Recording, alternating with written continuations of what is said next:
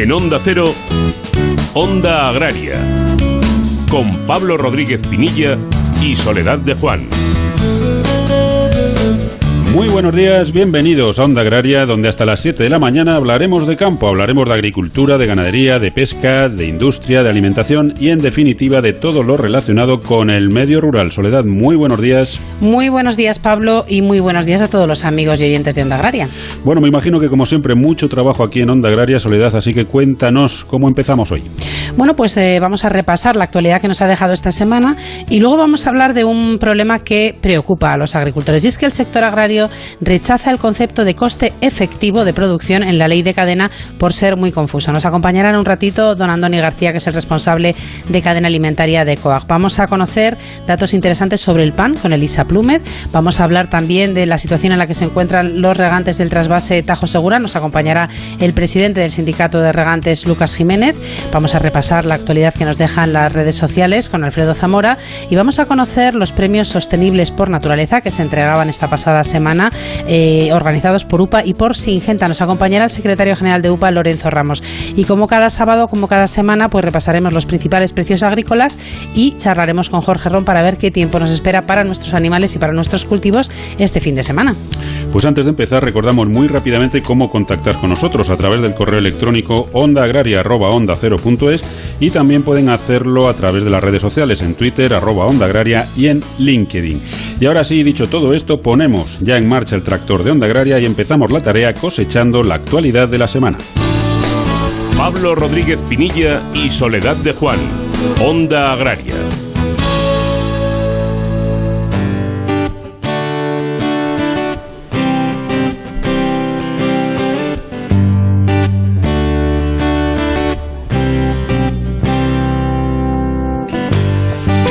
Según datos del Ministerio de Trabajo, el paro en el sector agrícola español se incrementó en 6.174 personas en febrero, un 3,3% más respecto al mes anterior, situándose en 191.584 personas desempleadas, con un repunte interanual del 25,3%, lo que se traduce en 38.684 personas. Andalucía es la comunidad autónoma con más parados en el sector agrícola, con 82.668, seguida de Comunidad Valenciana, con 16.641, Castilla-La Mancha 15.531 y Extremadura con 12.902. Por contra, el número de afiliados a la Seguridad Social en las actividades de agricultura, ganadería y pesca experimentó un incremento del 1,46% respecto a enero, situándose en 1.139.312 personas. Las organizaciones agrarias Asaja, COAG y UPA rechazan que el cambio de la ley de cadena alimentaria incluya el concepto coste efectivo de producción, proponiendo eliminar el término efectivo al entender que puede conducir a una definición confusa y hablar solo de costes de producción. En cuanto a los factores a tener en cuenta para calcularlo, creen que no es admisible que aspectos como la mano de obra familiar o las amortizaciones no puedan computarse e insisten en que la referenciación a esos costes debe afectar tanto a los contratos con precios fijos como variables. Entre sus alegaciones también piden al Ejecutivo que se incluya al canal Oreca, Hostelería y Restauración, en la aplicación de esta ley para evitar dejar fuera operaciones comerciales como ocurre actualmente. El ministro de Agricultura, Pesca y Alimentación, Luis Planas, anuncia que el Plan Nacional de Recuperación, Transformación y Resiliencia incluirá inversiones para la modernización de tres laboratorios estatales de sanidad animal y vegetal en Madrid, Lugo y Granada. Planas ha detallado que el plan de recuperación prevé inversiones por valor de 10 millones para modernizar el Laboratorio Central de Veterinaria de Algete, el Laboratorio Central de Sanidad Animal de Santa Fe en Granada y el Laboratorio Nacional de Sanidad Vegetal en Lugo. Continúa la polémica sobre el etiquetado Nutri-Score que ya afecta al propio gobierno, donde existen posiciones encontradas entre los ministerios de Agricultura y el de Consumo. Mientras que el, ministro que dirige el ministerio que dirige Luis Planas se opone a que pueda afectar a alimentos de la dieta mediterránea y habla de iniciativa privada de origen francés, no dando por hecho que se vaya a aprobar en España o por lo menos con las actuales características, el ministerio de Alberto Garzón se habla de aprobarlo este mismo año y utilizarlo de cara a controlar la publicidad de los alimentos menos saludables, sobre todo los dirigidos al público infantil. El ministro Planas ha recordado que otros países de la Unión Europea, como Italia, utilizan otro sistema diferente al Nutri-Score. Las organizaciones agrarias Asaja, COAG y UPA y los consejeros de Agricultura, Ganadería y Medio Ambiente de Asturias, Castilla y León, Cantabria, Galicia, Aragón, Andalucía, Comunidad de Madrid, Murcia, País Vasco y Ciudad Autónoma de Ceuta Impulsan un frente común para poner en marcha una iniciativa conjunta con objeto de reclamar al Ministerio de Transición Ecológica que retire el procedimiento de aprobación de la orden por la que se pretende incluir al lobo en el listado de especies no cinegéticas. Tras la suspensión del mismo, gobiernos autonómicos y organizaciones agrarias piden a Teresa Rivera la apertura de un proceso de diálogo y consenso con todos los actores implicados, con el objetivo de negociar un plan global de gestión del lobo ibérico que garantice su preservación y el futuro de la ganadería extensiva. Román Santalla, secretario de Ganadería de la Unión de Pequeños Agricultores y Ganaderos de UPA, denuncia que los ganaderos de leche españoles están perdiendo entre 2 y 3 céntimos por cada litro de leche que producen, mientras que la distribución y las industrias mantienen sus márgenes. Según Santalla, mientras los costes se sitúan sobre los 30 euros por tonelada de leche producida, las cotizaciones de los terneros y de las vacas experimentan una caída que va del 20 al 30% y los precios que las industrias están pagando a los ganaderos no están cubriendo los costes que el propio Ministerio de Agricultura sitúa en 36 céntimos de euro por litro de leche. Por ello, UPA pide al Ministerio de Agricultura que convoque la mesa láctea y haga que se cumpla la ley de la cadena alimentaria. Nanta se convierte en la primera empresa de producción de piensos compuestos de nuestro país en obtener la certificación de seguridad alimentaria FSSC 22000 dentro de la categoría Production of Feed para ocho de sus fábricas en España y Portugal. Se trata de una certificación voluntaria de gestión de la seguridad alimentaria concedida por AENOR, para la que Nanta ha asumido una serie de requisitos adicionales, hasta ahora no contemplados, como son la mitigación del fraude alimentario y el food defense, orientados a la prevención de acciones o fraudes intencionados que pudieran comprometer la inocuidad de los alimentos, así como un requisito de formulación de productos que tiene en cuenta el control de sustancias, nutrientes o ingredientes que pudieran tener efectos adversos en los animales o afectar a la seguridad alimentaria. Con esta nueva certificación, la compañía refuerza aún más su liderazgo en seguridad alimentaria en el sector de los piensos compuestos. A lo largo de estos primeros meses de 2021 se irán sumando al resto de las plantas de la compañía. Y finalizamos con la buena noticia de la semana que nos ofrece David Frechilla desde Onda Cero Palencia. Muy buenos días, David. ¿Qué tal? Buenos días. Nosotros ya lo sabíamos, pero para aquellos que podían tener dudas, la pandemia ha dejado claro que el campo español es fundamental para tener abastecidas nuestras despensas y también que el sector agroalimentario es uno de los eh, pilares más sólidos de la economía española. Para muestra este dato, durante el periodo COVID-2020, el sector agroalimentario de nuestro país aumentó sus exportaciones un 2,7%, un dato que contrasta, según el informe COVID Comercio Exterior, situación del sector agroalimentario y pesquero, con el descenso del conjunto de todos los sectores de la economía, que fue del 11,8%. De forma concreta, las exportaciones del sector agroalimentario, pesquero y forestal llegaron casi a los 41.000 millones de euros. Cabe destacar el incremento de los piensos con un aumento del 21%, carnes con un 12%, preparación de carne y pescado con otro 12% y cereales con un 10,3%. Lo dicho, tenemos un sector agroalimentario fuerte y que soporta mejor el impacto de la pandemia.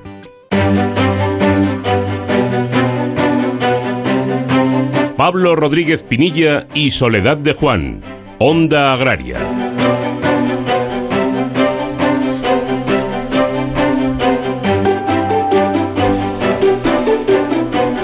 Bueno, ya lo hemos adelantado en, las noticias y es que, bueno, pues estamos en el momento de alegaciones a esa ley de la cadena eh, alimentaria y, bueno, pues las organizaciones Asaja, COAG y UPA pues han emitido un comunicado, han hecho una serie de alegaciones al, al respecto.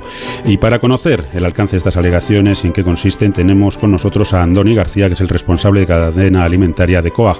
Andoni, muy buenos días y bienvenido a Onda Agraria. Hola, buenos días. Gracias. Andoni, estamos en, periodo de alegaciones de, la ley de la cadena alimentaria, una ley que todo el mundo coincide en que es una muy buena herramienta, pero todo el mundo coincide también en que hay que cambiarla, hay que cambiarla por todas partes porque la realidad es que sigue sin, funcionar y sin ser efectiva para, sobre todo para los productores. Eh, ¿Qué alegaciones han presentado a Saja Coag y UPA a, esta ley?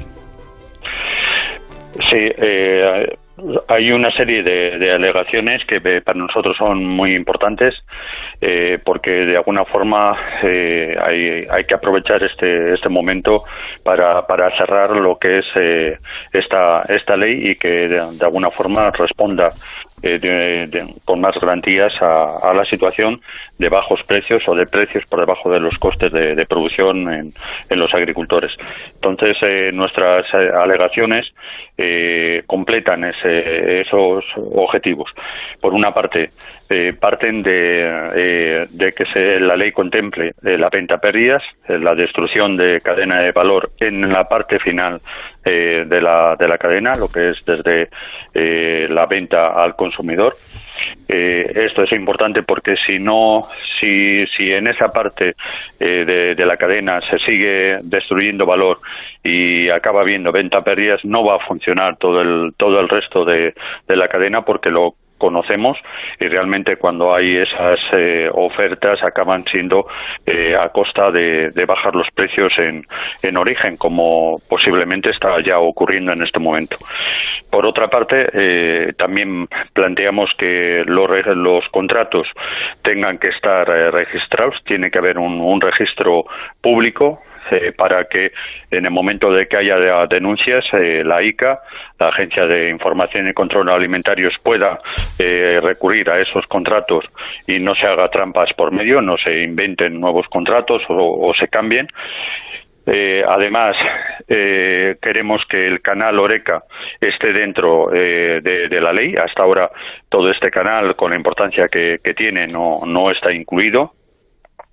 También defendemos eh, que haya un mediador de, la cadena para que en los conflictos y en las negociaciones eh, de precios pueda haber una persona que ayude a buscar eh, y, a que se cumpla la, ley. también hay otras enmiendas que tienen que ver con que la ley suma o integre a las organizaciones de productores falsas que, de alguna forma son eh, industrias eh, convertidas en organizaciones de productores eh, para camuflar la ley, para no no cumplirla. Por otra parte, también hemos pedimos que, que, se elimine la palabra costes efectivos porque eh, esa palabra efectivos eh, confunde absolutamente los costes son los costes y no y no tiene por qué tener otra otra otra palabra. Y en definitiva eh, pues estos son los los elementos eh, importantes que, estamos eh, demandando. También incluimos el que la ley de, la cadena abarque las importaciones.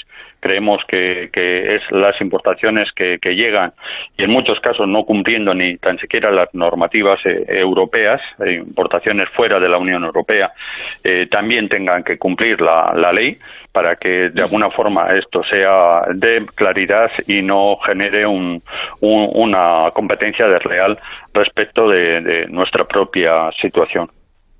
Andoni, ¿qué tal? Muy buenos días. Hola, eh, buenos días. Una de las alegaciones que nos estás comentando es la de pedir al Ejecutivo que incluya al canal Oreca eh, dentro de esta ley, ¿no? Me, llama la atención que esté fuera cuando, sobre todo, bueno, lo hemos visto durante los meses malos de confinamiento, ha habido sectores que han demostrado ser muy dependientes, lógicamente, de este canal y, de hecho, lo pasaron muy mal cuando, cuando estaban cerrados la hostelería y la restauración.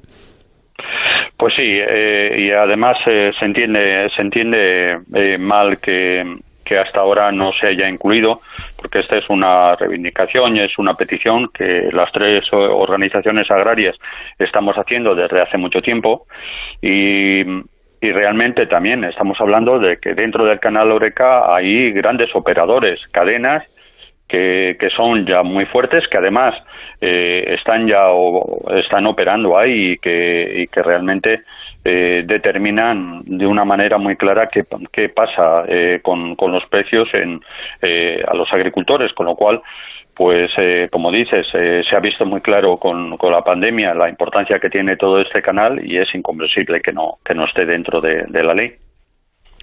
Sí, Andoni, teniendo en cuenta un poco todos los plazos que se van cumpliendo, eh, ¿cuándo es previsible que tengamos una ley de la cadena ya algo definitiva para, para que, empiece a funcionar y que todos los eslabones de, la misma pues, pues sepan a qué atenerse y, sepamos ya todos un poco cuál es el funcionamiento?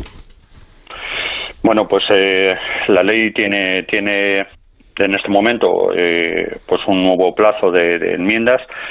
Bueno, es importante que, en estos plazos de, enmiendas podamos eh, conseguir que haya un, apoyo parlamentario importante. Eh, desde las tres organizaciones agrarias nos estamos reuniendo con la mayoría de, los grupos políticos para, para conseguir el, el apoyo y realmente la ley pues tiene que cumplir otro otro elemento y es eh, esto es una transposición de la directiva eh, comunitaria eh, con la cual hay plazos para para que se cumplan y esperamos que, que para el antes del, del verano todo esto esté esté resuelto. Bueno, pues esperemos, esperemos que así sea y, que realmente, pues, pues ya a partir de ese momento todos sepamos a qué atenernos y, bueno, pues tengamos una, una cadena alimentaria sobre todo justa, ¿no? Donde cada, cada integrante pues reciba eh, justamente lo que merece y lo que, lo que necesita para tener esa rentabilidad, rentabilidad mínima en su explotación. Andoni García, responsable de la cadena alimentaria de COAG, muchísimas gracias por habernos acompañado y hasta otro día. Muchas gracias a ustedes.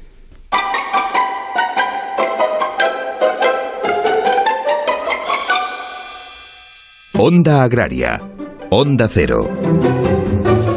Bueno, pues llegamos, Pablo, al dato de la criba, sección en la que con la ayuda de Elisa Plumet, que es periodista especializada en el sector agroalimentario, pues lo que hacemos es eh, comentar, conocer un dato interesante siempre dentro de nuestro sector. Elisa, ¿qué tal estás? Muy buenos días. Buenos días, Soledad, y buen sábado, Pablo. Buen sábado, Elisa. ¿Qué datos traemos esta mañana? Creo que vamos a hablar del pan. Pues sí, vamos a hablar de pan, de panadería, bollería y pastelería, porque esta semana se ha celebrado de manera telemática el Congreso del Pan, organizado por la por ASEMAC, que es la Asociación Española de la Industria de Panadería, Bollería y Pastelería, y por Intersicop, que es la feria que ISTEMA organiza para este sector. Bueno, pues vamos a dar algunos de estos datos sobre el, pan. Según un informe de Mercasa, en el año 2018 cada español consumíamos menos de 32 kilos de pan cada año. O sea, una media de menos de 100 gramos al día, que es lo que aconsejan algunos expertos en nutrición. Algunos aconsejan un poco más. Yo he encontrado también entre 100 y 100, 200 y 250 gramos de, pan al día. Hay que añadir que hace unos años el consumo de pan eh, era mayor. Hay una tendencia a la baja porque, por ejemplo, en 2014 se consumían casi 36 kilos por persona y año, y en 2018, como ya he apuntado, pues no llegaban a los 32. Sin embargo, según datos del Ministerio de Agricultura, que ha aportado precisamente en el Congreso del Pan de este año, en 2020 el consumo de, pan ha crecido un 5,7% y en concreto el consumo de pan integral, que como sabéis se recomiendan porque es más saludable, subió hasta un 12% más. Por su parte, en 2020 también ha crecido el consumo de bollería y pastelería casi un 7% más que en 2019 y me imagino que todos estos incrementos pues tendrán algo que ver con los cambios de consumo que ha generado la pandemia. En el Congreso del Pan, en Copan, también se habló del incremento de la calidad del pan, de la mayor diversificación que ya vemos en las panaderías y en las pastelerías, y también se habló del mercado de los cereales, porque aunque el pan se hace principalmente con harina de trigo, el precio de los cereales funciona como vasos comunicantes, y desde el pasado mes de agosto los precios de los cereales están bastante alterados con precios altos a causa principalmente de las ingentes compras de cereal que está haciendo China en el mercado internacional. Pero bueno, esta cuestión del mercado de los cereales da para otros datos, para otra criba de otro día.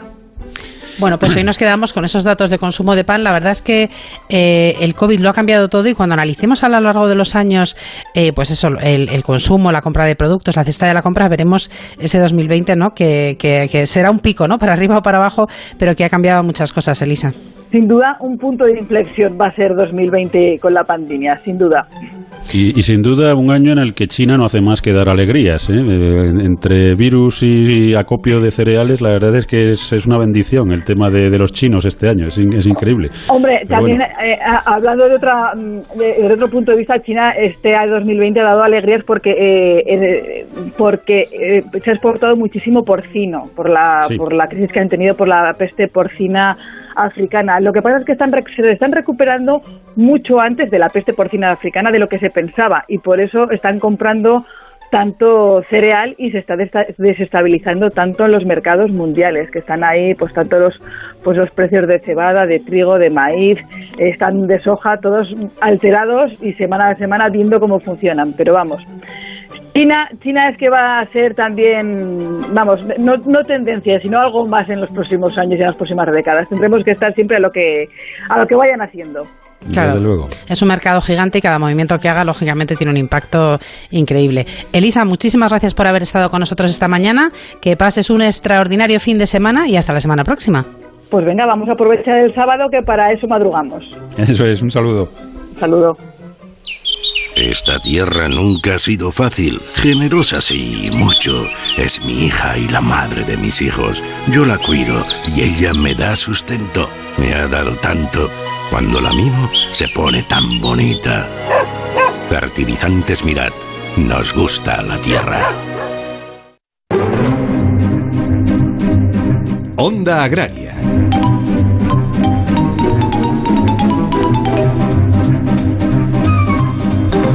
Bueno, pues ya saben que están escuchando Onda Agraria y que les acompañamos hasta las 7 de la mañana hablando de campo, eh, sobre todo los domingos, hablando también un poquito de, mar. Y ahora vamos a hablar de regadíos, porque la verdad es que, bueno, lo hemos comentado muchas veces aquí en Onda Agraria, el regadío es eh, sinónimo de producción es sinónimo de fijar población, es sinónimo de evitar despoblamiento rural y por tanto es sinónimo de riqueza allí donde, donde lo hay.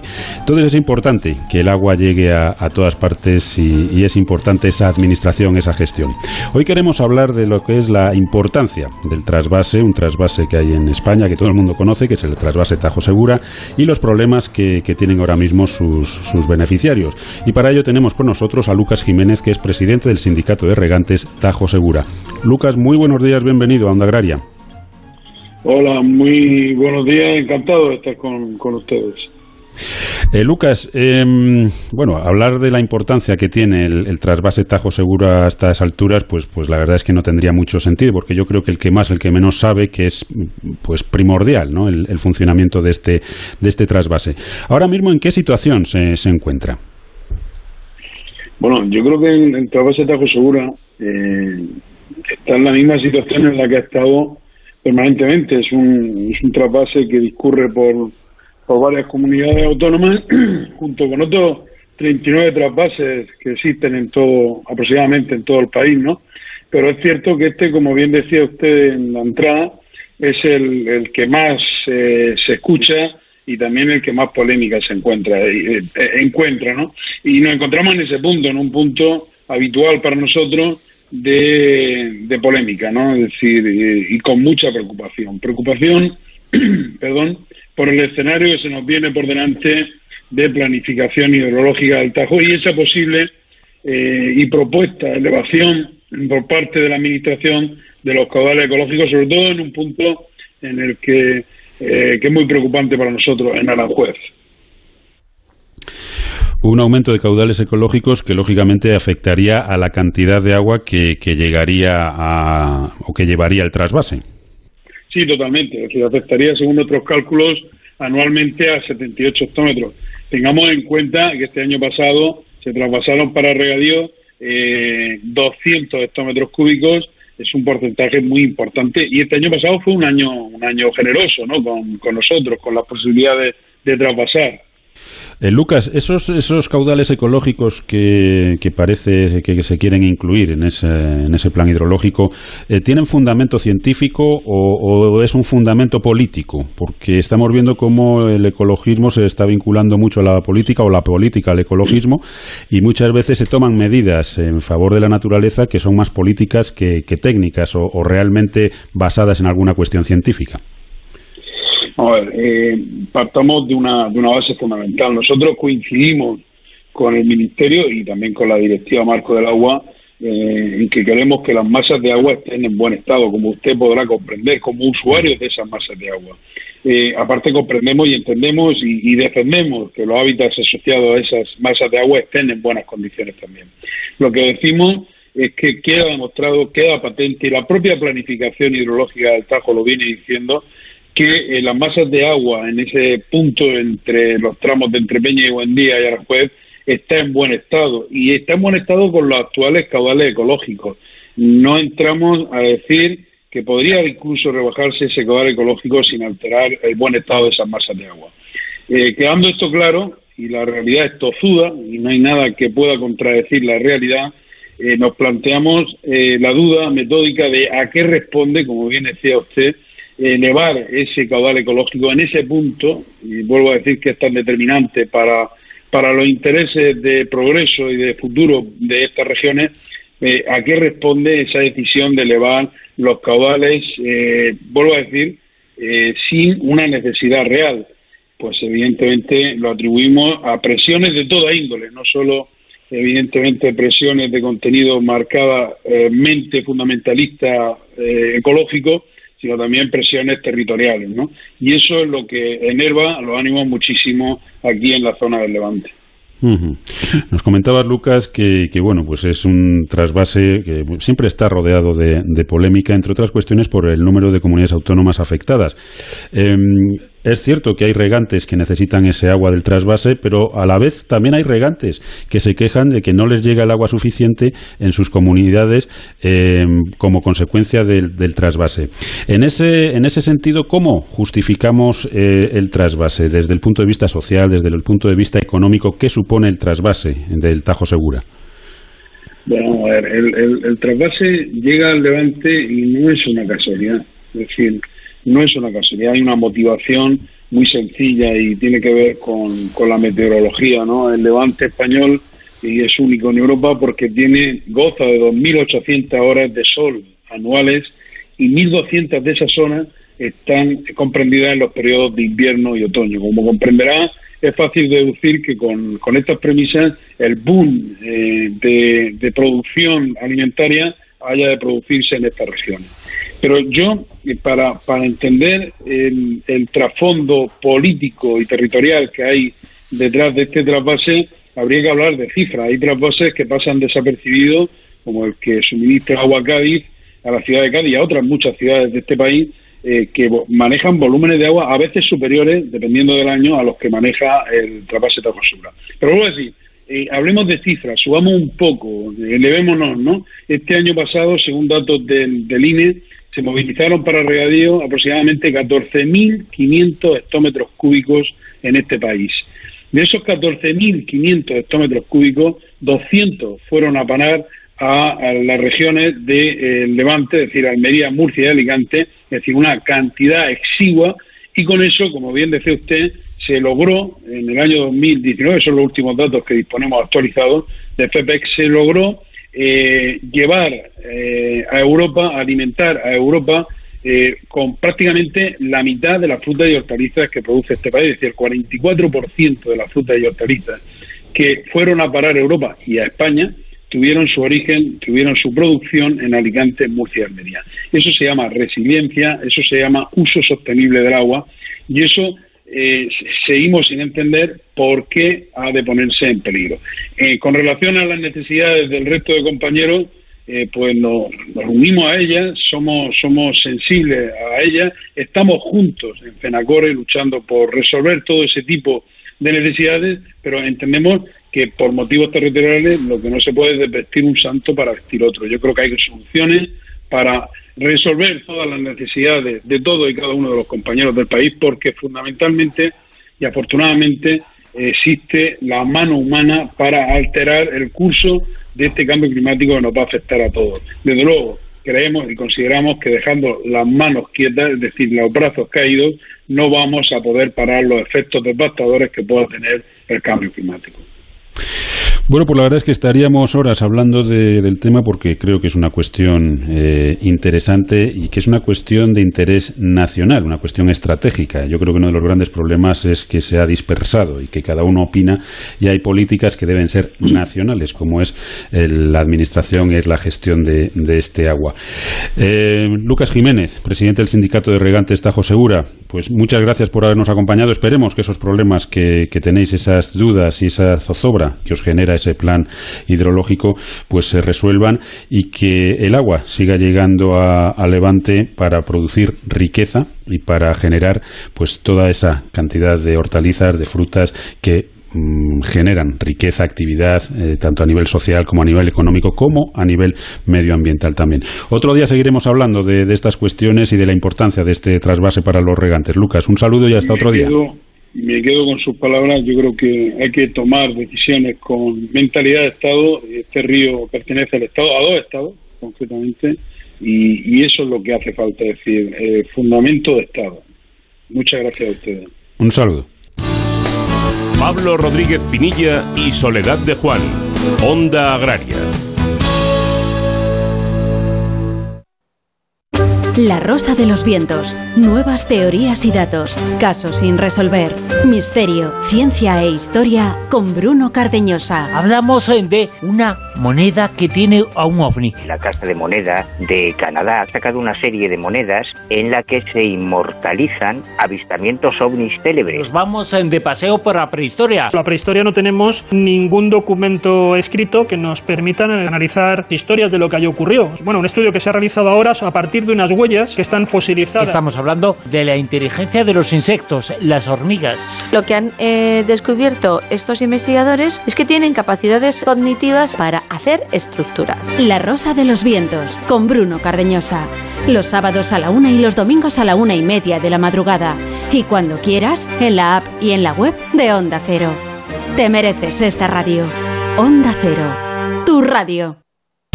En Onda Cero siempre buscamos cómo hacerte la vida más fácil. Quería pedirte un favor esperando que no te molestes. Mm. ¿Sería posible que dieras las recetas al mismo ritmo que Ansina da el número de teléfono para que pues podamos cogerlas a tiempo? Que me quedo la mitad de las veces con la mitad de los ingredientes.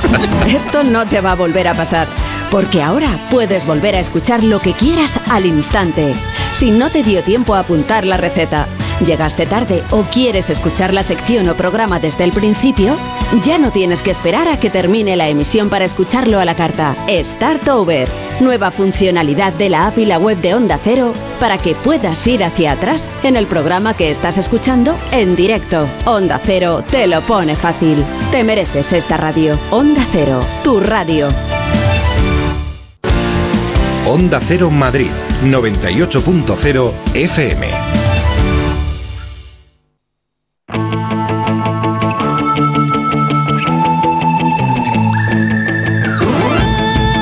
Pablo Rodríguez Pinilla y Soledad de Juan, Onda Agraria.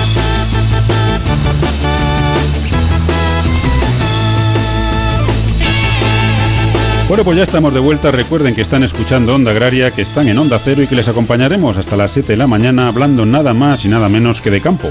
Y recuerden también que pueden hacer Onda Agraria con nosotros escribiéndonos a ondaagraria.ondacero.es y también seguirnos y escribirnos a través de las redes sociales en Twitter y en LinkedIn hay que buscar Onda Agraria. Y aprovechando, Pablo, que hablamos de redes sociales, vamos a recorrer nuestras redes rurales. Eso significa que tenemos con nosotros a Alfredo Zamora. Alfredo, ¿qué tal? Muy buenos días y como siempre, bienvenido a Onda Agraria buenos días, Sole, Pablo, ¿cómo estáis? Muy buenos días, Alfredo. Pues aquí, como siempre, hablando de campo, o sea que nos pillas muy bien. Alfredo, esta semana eh, entiendo que ha sido movidita también en las redes sociales. Pues sí, la verdad es que sí. Y una semana más eh, abrimos la sección hablando del lobo, porque sigue siendo tema protagonista en las redes sociales del sector. Eh, esta semana 10 comunidades autónomas se han unido a Saja, Coac y UPA pidiendo que el lobo no sea incluido en el listado de especies no cinegéticas. Las comunidades que se han unido son Castilla y León, Asturias, Cantabria, Galicia, Aragón, Andalucía, Comunidad de Madrid, Murcia, País Vasco y Ciudad Autónoma de Ceuta. Hacen así frente común ante una de las decisiones pues más polémicas de los últimos meses. Organizaciones y comunidades autónomas han recordado que se calcula que en España hay unos 3.000 lobos, perdón, cifra muy superior, dicen, a la de países como Francia, Alemania o Suiza. Y reconocen incluso que esta cifra podría ser superior porque el último censo es de 2012. Este Frente Común criticaban en sus redes que el gobierno pretenda incrementar aún más esa cifra, lo que aumentaría la presión sobre los ganaderos de forma insoportable, decían. UPA tuiteaba tras la reunión con las comunidades que se había producido este encuentro para pedir a Teresa Rivera algo muy sencillo, la retirada de la Orden del Lobo y el inicio de un diálogo en busca de consenso. Y dejaban bien claro que el gobierno no puede hacer oídos sordos a este clamor. Y COAC también tuiteaba al respecto y decía que tanto comunidades autónomas como organizaciones agrarias impulsan esta iniciativa común para pedir al Ministerio para la Transición Ecológica la retirada de la Orden del Lobo. Y explicaban que tras la reunión iban a celebrar una mesa de diálogo para eh, establecer una nueva estrategia de conservación del lobo con todos los actores implicados, implicados y que usaban además el hashtag SOSGanadería. Así que son más las voces y los que se unen a esta demanda y veremos y esperemos que sean escuchados. Pues sí, porque son no, no, solo todo el sector, sino también estamos hablando de muchas comunidades autónomas. La verdad es que es una situación, eh, bueno, pues que yo entiendo que el Ministerio de Transición Ecológica tiene que prestar atención a lo que le está diciendo la sociedad y su territorio, porque la situación está ahí y como siempre lo que pedimos es ese criterio científico a la hora de, evaluar y, de, y, de, y, de, trabajar y de establecer medidas y sobre todo contar con todos, como bien nos estás diciendo, Alfredo. ¿Qué más, qué más pues cosas nos cuentas esta mañana? Pues la verdad es que el lobo no ha sido el único protagonista que amenaza al sector porque UPA también tuteaba esta semana reconociendo que los daños que causan los conejos en las explotaciones agrarias son muy graves y compartían en su página web un contenido especial con las conclusiones sacadas de conversaciones mantenidas con los afectados por la plaga de conejos. Entre las conclusiones se encuentran que la gran mayoría de los agricultores encuestados dijeron haber tenido pérdidas causadas por el conejo de entre un 10 y un 30% de la producción, situando el viñedo, el cereal y el olivar como los más afectados, seguidos por el pistacho y el almendro. Pero hay más. Abasaja, la Asociación Valenciana de Agricultores, tuiteaba esta semana también reclamando medidas urgentes tras tres ataques de buitres a vacas vivas en Castellón. Pedían un censo actualizado, más comederos e indemnizaciones más ágiles y justas. Acompañaban el tuit con una imagen de una de las vacas afectadas. Así que no solamente el lobo, sino que hay más amenazas y las vamos a seguir de cerca y tienen eco en las redes sociales. Y cierro ya la semana digital con un tuit de COAC. En él explicaban que el acceso a la tierra es uno de los principales problemas que se encuentran los jóvenes que quieren incorporarse a la actividad agraria. Y por eso han elaborado un documento en la página web de Somos Nuestra Tierra para que los jóvenes agricultores puedan conocer los principales bancos de tierra por comunidades autónomas. Un documento muy interesante que podéis encontrar en somosnuestratierra.com en la sección de magazine. Pues sí, la verdad es que interesante, muy interesante y sobre todo necesario que los jóvenes se incorporen a la actividad en el sector agroalimentario. Muchísimas gracias, Alfredo, como siempre, que pases un muy buen fin de semana y nada, te dejamos con tus redes sociales ahí, a tope porque el fin de semana. bueno, el fin de semana también podemos descansar un poco, Alfredo. Bueno, vale, El domingo no, pero voy a tomar libre. porque la verdad es que, es bueno además que el sector esté ahí y que, que esté siempre presente y que haga llegar a la sociedad pues sus inquietudes. A veces son buenas noticias, a veces son malas, pero bueno, hay que estar ahí y en eso nuestro sector es también ejemplar. Como te decía Alfredo, hasta la semana próxima. Hasta la semana que viene, un abrazo. ¿Te gustaría sacarle la máxima rentabilidad a tu cosecha? Erovital Serie Oro es el bioestimulante más completo del mercado, rico en aminoácidos de alta calidad y a un precio irresistible. No te lo pienses, con Erovital Serie Oro ganas seguro. Además es ecológico. Erovital Serie Oro, Erogra Especiales. Onda Agraria, Onda Cero.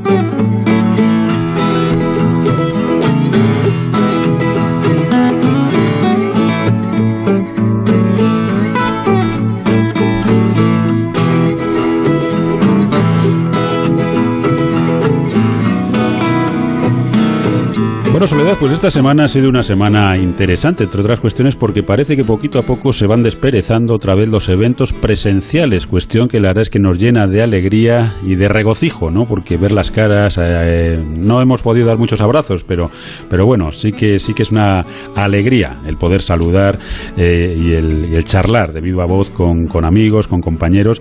Y esta semana, como decía, se han entregado pues los premios sostenibles por naturaleza, unos premios que entrega Unión de Pequeños Agricultores y Ganaderos y también Singenta. Siete agricultores y ganaderos que han sido reconocidos con, con estos premios y de todo ello queremos hablar con don Lorenzo Ramos, secretario general de la Unión de Pequeños Agricultores y Ganaderos de UPA. Don Lorenzo, muy buenos días y como siempre bienvenido a Onda Agraria. ¿Qué tal? Buenos días. Muchas gracias por, por, por llamarme y eh, la verdad que encantado de que pudiéramos vernos el lunes. La verdad es que sí. La verdad es que sí, Lorenzo, porque, porque ya se hace muy largo esto de, la pandemia y es cierto que hay que ser todos, tenemos que seguir siendo responsables, pero también es verdad que, hombre, que hay que ir poquito a poco saliendo ya del cascarón y, tratar de, dar la mayor normalidad posible a todo esto que, ocurre. Bueno, en primer lugar, enhorabuena, tanto a UPA como a Singenta, por, por la organización de estos premios, que ha sido todo un éxito para ser la primera edición, que por cierto ya nos adelantará ahora don Lorenzo, pero ya, ya decimos que va a haber una segunda edición, ¿no, Lorenzo? Sí, efectivamente. En primer lugar, muchas gracias por las felicitaciones y, deciros que sí, que yo creo que tanto Singenta, bueno, vio muy, le gustó mucho la iniciativa que nosotros tuvimos con estos premios sostenibles por naturaleza.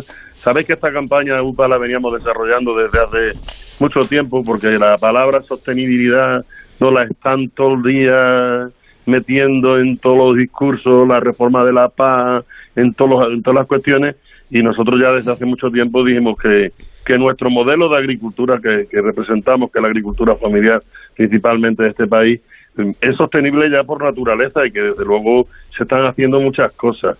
Entonces, Singenta acogió inmediatamente la idea, dijo yo estoy dispuesto a apoyaros para que visualicemos los esfuerzos que muchos agricultores y agricultoras, ganaderos y ganaderas de este país venimos haciendo desde hace muchos años para tener nuestras explotaciones en las mejores condiciones. Eh, que es que hay quien se piensa que es que no hacemos nada, que estamos todavía pues como hace 40 años, ¿no? Y la verdad es que ahí tenemos explotaciones que son un lujo, se pudieron ver en esta primera edición donde ha habido más de 70 candidaturas y lógicamente pues hemos visto que es absolutamente necesario continuar y lo vamos a hacer y vamos ver, ya lo dije yo en la presentación, lo digo ahora aquí también para que nos estén escuchando que va a haber una segunda edición que la vamos a anunciar eh, próximamente ya con carácter oficial y que la idea es que se quede con el tiempo. Esto no tiene que ser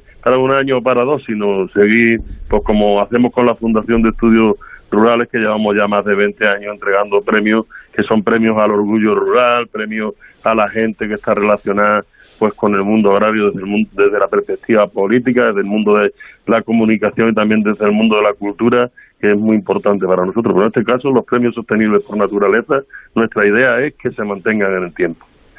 Lorenzo, ¿qué tal? Muy buenos días. ¿Qué tal? Em, pues a mí me alegran mucho eh, tus palabras cuando nos estás hablando, porque a veces parece que se nos olvida eh, que la palabra sostenibilidad no es algo que se haya inventado hace poquito y que nos estén contando al sector. Eh, los agricultores, los ganaderos, los hombres y las mujeres del campo siempre han cuidado del medio, siempre han buscado ser sostenibles y parece que a veces como que nos está llegando de fuera y no es así. Y nos cuesta como sector mostrarlo. Por eso me, alegran mucho tus palabras. A mí me ha sorprendido tantas candidaturas en un año además tan complejo y tan, y tan diferente, lo cual dice mucho de, los la gente que se ha presentado y de la cantidad de proyectos innovadores también en busca de esa sostenibilidad que hay ahora mismo en el campo. La gente tiene mucho interés por, por participar y desde luego lo que hace falta es ofrecerle la oportunidad. Nosotros la verdad que hemos trabajado mucho en esto, lo mismo que estamos trabajando mucho con el tema de jóvenes, hemos hecho, sabéis, al final del año pasado el tema este del Erasmus agrario, y queremos seguir continuándolo si, si el ministerio apuesta por ello y, la gente queda encantada.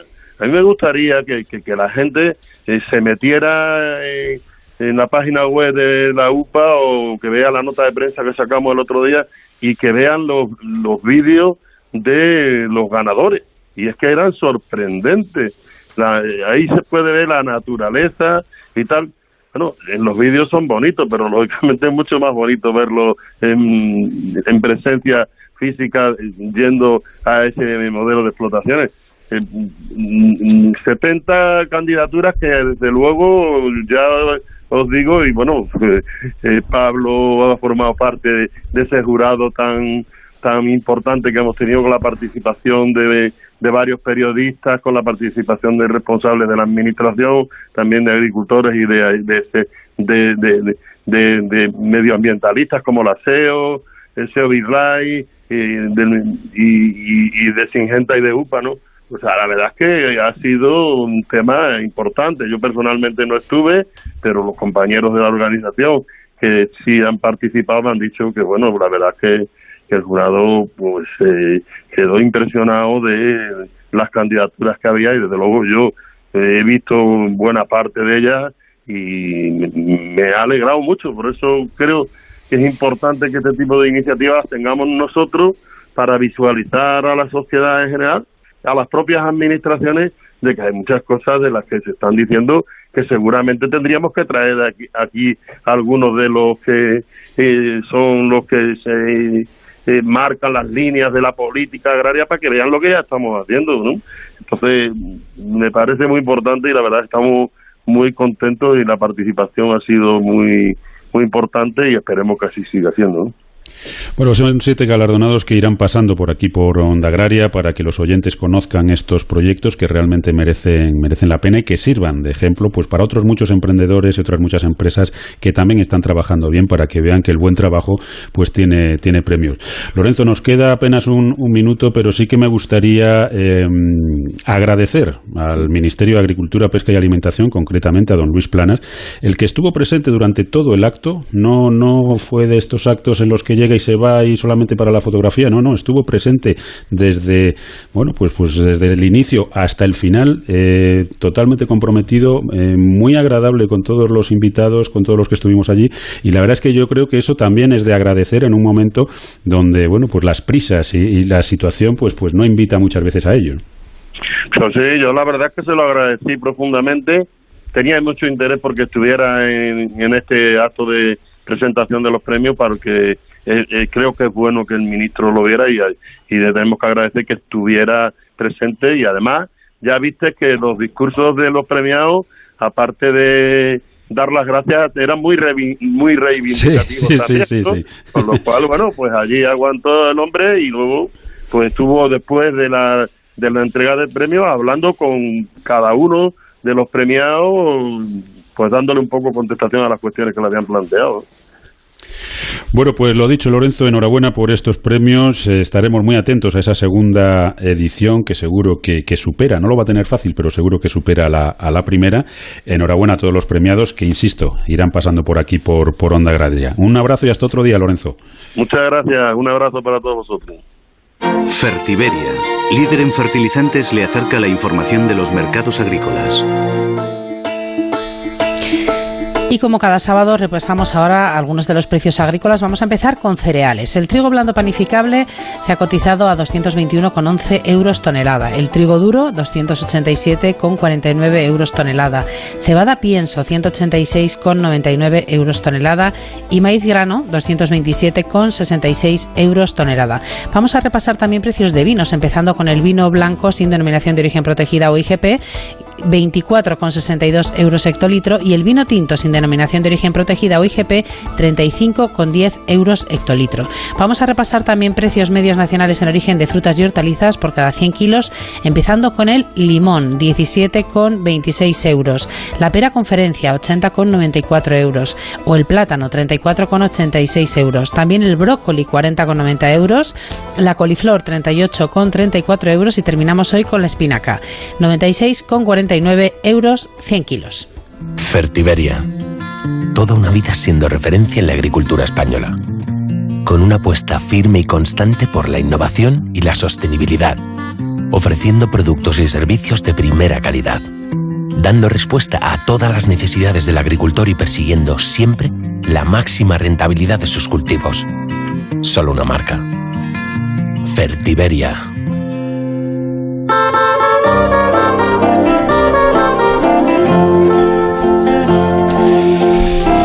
Y ya a puntito de terminar el programa, nos queda por conocer el pronóstico del tiempo para el fin de semana, una tarea de la que se ocupa cada sábado Jorge Ron para que todos salgamos seguros al campo. Agroseguro te ofrece el tiempo en el campo. Muy buenos días, Jorge. Hola, buenos días, Soledad y Pablo. Y un cordial saludo a nuestros amigos agricultores y ganaderos. Hoy te voy a contar una cosa como muy curiosa, un invento que puede venir bien a los agricultores. Hay una empresa australiano-americana que está desarrollando en Brasil, un, está haciendo un experimento para conseguir eliminar las orugas perdón, las, las polillas antes de que luego salgan las, las orugas. Y es un aparato, eh, es una trampa, digamos, inteligente que lo está desarrollando una startup de esta brasileña, se llama Tarbos. Bueno, pues ponen una feromona en una especie de cajita que está a un metro ochenta del suelo y ahí eh, lo que hacen es que vayan las, las polillas eh, del, cogollonero del maíz, la oruga militar, cualquier tipo de orugas. Estas orugas, una vez que entran en ese, en ese receptáculo, hay unos sensores, hacen funcionar unas cámaras inteligentes y activan un registro fotográfico de todos los bichos que han entrado. Y luego un algoritmo lo que hace es reconocer con una base de datos sobre los, los bichos que hay, pues cuáles son perjudiciales o no. Y entonces cada día tienen el número de polillas que evitan que luego sean orugas y las van eliminando. Me ha pues parecido curioso, está en desarrollo, pero bueno, puede que esto en un tiempo no muy, muy lejano pueda servir para luchar contra las plagas también en nuestros campos. La verdad que es interesante. Veremos a ver a qué coste llega esa, esa cajita, Jorge, que es una cuestión que interesa también. ¿eh? Esperemos que sea barato, porque tampoco el, invento, no, eh, digamos que yo lo, por lo que lo he estado leyendo, me parece muy original pero no me parece de un costo excesivo. O sea que mm. sobre todo eso, que no sea caro y luego que realmente funcione en los campos. Vamos a ver lo que sucede en Brasil, que es donde están con el desarrollo y esperan tenerlo en marcha a finales de este año. O sea que vamos a esperar. Pues estaremos atentos. Cuéntanos entonces, ¿qué nos, ¿qué nos depara el tiempo este fin de semana, Jorge? Pues vamos a tener nubosidad abundante, lo que es sobre todo en Andalucía. Hay una borrasca al oeste de Marruecos, aire frío en altura, atmósfera inestable y aguaceros irregulares en el norte de Canarias, en la zona del estrecho, de Ceuta, área del Golfo de Cádiz y también afectarán también Andalucía Oriental, Murcia y el interior de Valencia. Algunas tormentas por la tarde en el Pirineo y en el sistema central y cielos nubosos en el resto de la vertiente mediterránea, donde los vientos del Mediterráneo todavía dejan bastante nubosidad y algunas llovinas en la zona del País Vasco y Cantabria. Menos nubes en el oeste de Galicia, de Castilla y León, de La Mancha y en el norte de Extremadura. Vientos a destacar del este fuertes en Galicia y del nordeste muy fuertes en las Islas Canarias. De cara al domingo la inestabilidad se mantiene y afectará más que nada lo que es Andalucía, Murcia, Valencia, inclusive la zona centro, puntos de la marcha, Cataluña, Aragón y en las Baleares, al igual que en Canarias. Nubosidad a orillas del Cantábrico, sobre todo en su mitad oriental con alguna llovizna, y va disminuyendo la nubosidad y ambiente soleado en Galicia, Castilla-León, el oeste de Extremadura y de Castilla-La Mancha. Las temperaturas se mantienen prácticamente suaves y es que la semana se mantiene inestable todavía. Atención a esa actividad tormentosa y esperemos que la semana que viene se presente más tranquilita. Bueno, pues eh, hasta aquí la previsión para estos días, Jorge. Eh, ya mañana nos cuentas cómo va el resto de semana. Pues sí, una semana con ambiente mucho más estable, con temperaturas que suben, con lo cual habrá que empezar a hacer muchas labores en el campo, aunque nuestros amigos agricultores prácticamente no paran durante todo el año. Desde luego que no. Bueno, pues mañana nos avanzas más esa, esa información. Un abrazo. Un abrazo, hasta luego. Amaneces antes que el sol y conviertes la tierra en frutos y superas plagas, heladas, pedrisco y cada día empiezas de nuevo. Eres de una naturaleza especial por eso, hay un seguro especial para ti. Y ahora es el momento de contratar tu seguro de uva de vino. Agroseguro, más que un seguro.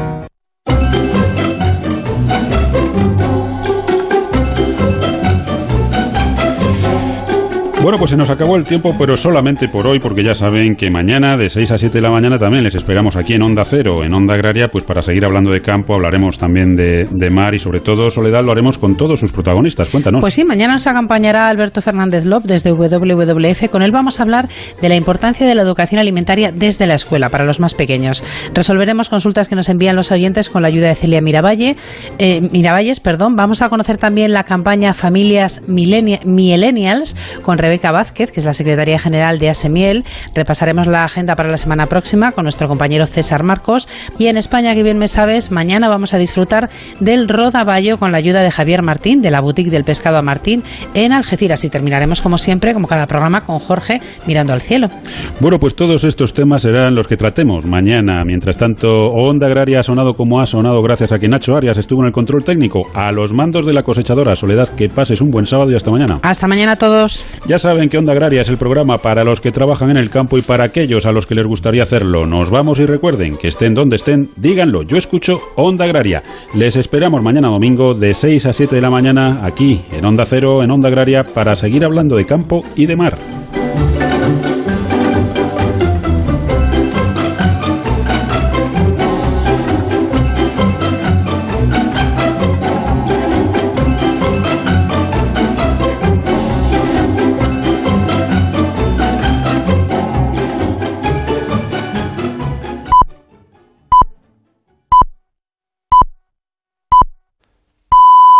Son las 7, son las 6 en Canadá.